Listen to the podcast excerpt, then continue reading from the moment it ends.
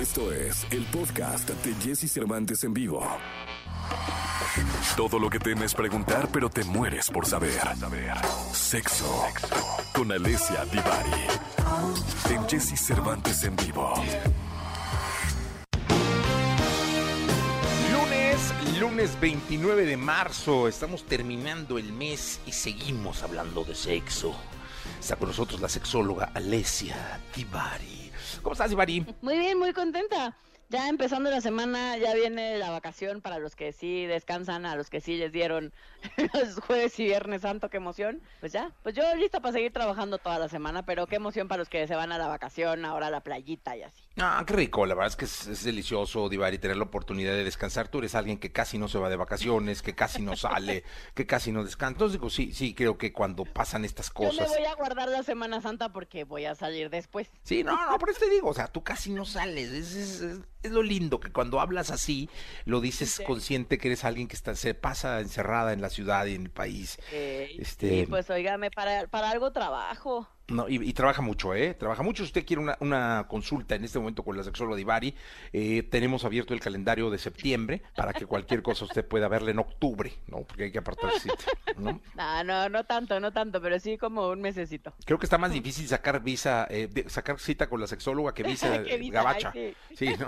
Pero bueno, oye, hoy vamos a hablar de la aceptación corporal. Eh, cu- Cuéntame, esto es algo muy complicado en el ser humano, ¿no? Sí, el tema es que todo este tema de la aceptación corporal, sobre todo ahora eh, que por el pretexto de que la vacación y de que mucha gente se va a la playita estos días, em, mucha gente me escribe para decirme, pero ¿cómo le hago? Pero me quiero poner traje de baño, pero no me siento a gusto, pero me choca la ropa de calor, pero no quiero mostrar mi cuerpo. Todo esto tiene que ver con la aceptación corporal y el tema de la aceptación corporal tiene que ver con los estereotipos sociales que nos han vendido a lo largo de muchos años, donde el mensaje que recibimos muchas personas, hombres y mujeres, es que nuestro cuerpo no es adecuado, que nuestro cuerpo no encaja con el parámetro y por lo tanto no está bien y lo deberíamos de modificar.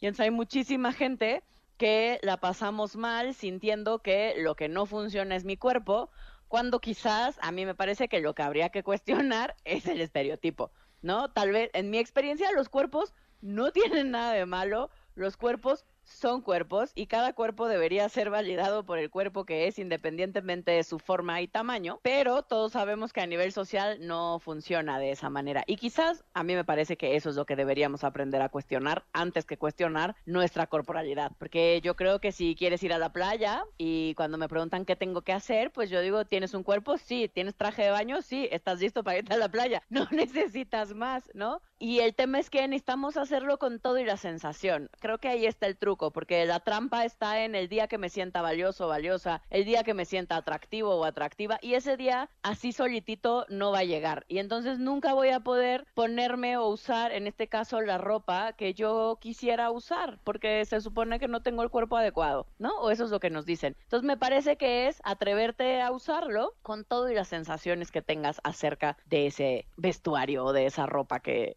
quieres usar, en este caso. Oye, fíjate, yo en el libro, en el manual para creer en ti, que, que escribí hace unos años, eh, justo propongo un ejercicio en donde le digo a la gente que lo primero que tendríamos que hacer es conocer el cuerpo. O sea, por lo general nos encueramos para bañarnos, este, o para tener relaciones, o qué sé yo, pero muy poca atención le ponemos al cuerpo. O sea, muy pocas veces nos paramos frente a un, espejo para conocernos. De ahí viene el nivel, creo yo, vendría un proceso más eh, liviano de aceptación, porque pues vas a ver frente a un espejo exactamente qué tienes, cómo lo tienes, para cuándo lo tienes y, y- y todo, ¿no? Y es algo que creo que nadie se toma el tiempo de hacer, conocer su cuerpo. Claro, y eso mismo igual como cuando nos ponemos crema, ¿no? Hay gente que nos ponemos crema en el cuerpo y eso no significa que me detenga a observar y a sentir mi cuerpo. Me lo pongo como en automático, como si le estuviera embarrando cuerpo, eh, que diga crema al cuerpo de alguien más, pero no al mío. Y no me detengo a notar dónde mi cuerpo es más calientito, dónde es más frío, qué zonas me gustan más, cómo funciona. Me parece que ese ejercicio que propones es súper lindo. Yo solo le agregaría como mientras me voy mirando en el espejo, trata de poner en pausa todos los juicios que van llegando, porque van a llegar. No puedo no hacer los juicios que voy a hacer, pero sí puedo ponerlos en pausa y decir, ok, noto que estoy pensando esto, noto que estoy sintiendo esto en relación a mi cuerpo, le pongo tantito pausa y sigo observando mi cuerpo y sigo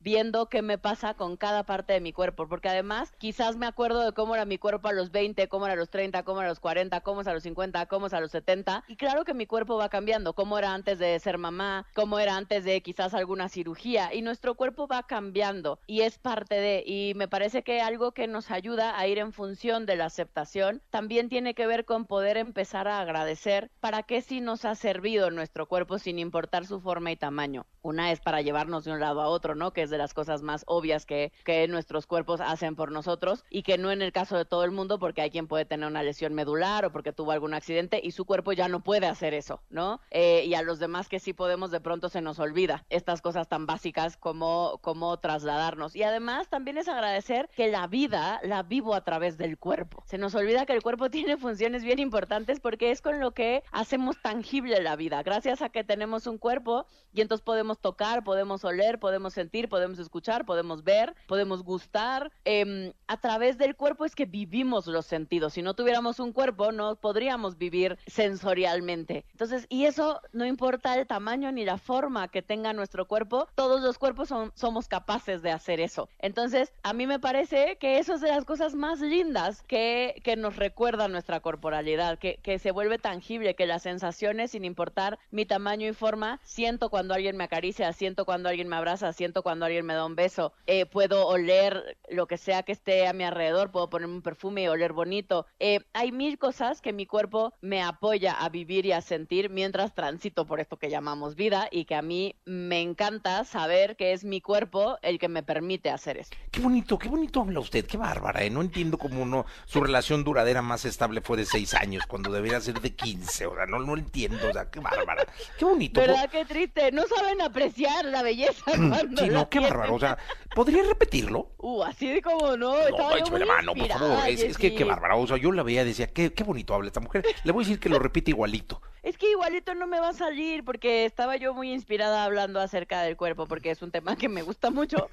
Eh, porque, porque ya de verdad sí creo que, que de pronto sufrimos y, y sufrimos por las creencias que tenemos acerca de nuestra corporalidad, sufrimos por lo que vemos en la tele o por lo que vemos en las revistas o por lo que incluso a veces a- algunas corrientes médicas dicen acerca de la forma de nuestro cuerpo, ¿no? Hay, hay formas muy estigmatizadas corporales, ya sea que porque estés muy gordo o gorda o porque estés muy flaca o flaco, pareciera que nada nos parece. Entonces me parece que tiene que ver con aceptar de verdad que cada quien, que, que hay diversidad corporal. Así como nadie tenemos la misma cara, pues nadie tenemos el mismo cuerpo, ¿no? Entonces creo que tiene que ver con irnos dando chance de voltear, de ir caminando por la calle y observar los diferentes cuerpos y ver que no existe uno igual a otro y que de verdad cada cuerpo tiene su encanto. A mí me molestan porque de verdad yo sí creo que todos los cuerpos son bonitos y yo sí encuentro belleza en todos los tipos de cuerpo. O sea, el cuerpo que pon, que yo vea, digo, qué lindo.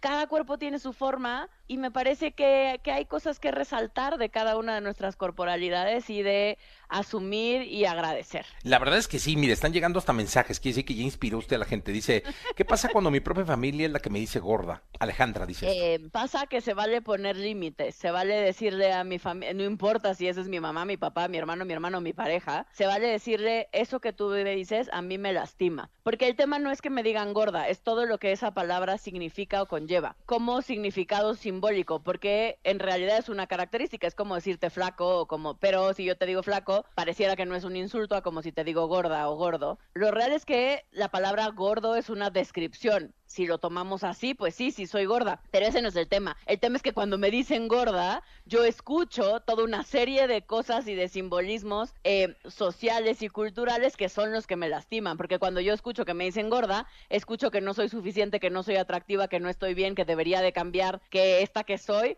no debería de ser. Eso es parte de todo lo que escucho. El tema no es si me dijeron gorda o no me dijeron gorda. Se vale primero entender qué es eso que me quieren decir y después poner límites en función de lo que está bien para mí. Nadie tiene por qué meterse con mi cuerpo. Nadie. Eso no importa que sea mamá o papá o pareja. Totalmente de acuerdo. Y aquí, mire, dentro de todos los que han llegado, está Diana, que es el contrario. Dice, yo estoy muy flaca y a ella le gustaría no estar tan flaca para poder este, a- a- tener una motivación para hacer ejercicio y para hacer cosas. Dice, pero no puedo hacer otra cosa. Estoy muy flaca. Digo, llegaron muchos, pero son de los, los dos contrarios, ¿no? Los dos contrarios, claro, porque nadie estamos conformes. Y si tengo el pelo chino, lo quiero lacio. Y si tengo lacio, lo quiero chino. Eh, y si tengo mucho mucho pecho, quiero menos. Si tengo menos, Sí. quiero más. Y si no tengo pompas, quiero pompas. Y si no, capaz que tengo de más. Siento que tengo mucha y entonces quiero menos. Porque el cuerpo perfecto no existe. Esa, esa perfección que nos han vendido y que nos dicen, nadie nunca la alcanzamos. No importa que pareciera que lo tuviéramos. Aún esas mujeres, por ponerlo porque es más estereotípico en las mujeres, aunque también los hombres cada vez más van para allá. Lo cierto es que aún esas mujeres que, que las que vamos de a pie decimos, wow, ese cuerpo es perfecto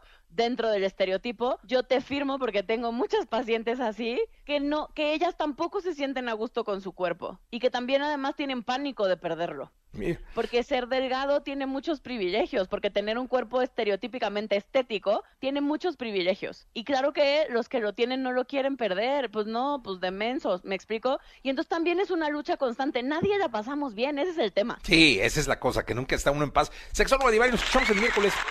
Miren, le aplaudieron, ¿eh? Le aplaudieron. O sea, le- hay un aplauso aquí de, de- Este discurso pudo haberse pasado incluso a la Organización Mundial de la Salud. ¡Qué bárbaro! Gracias. Divari. Un beso, nos vemos el miércoles. Nos escuchamos el miércoles. Escucha a Jesse Cervantes de lunes a viernes de 6 a 10 de la mañana por Exa FM.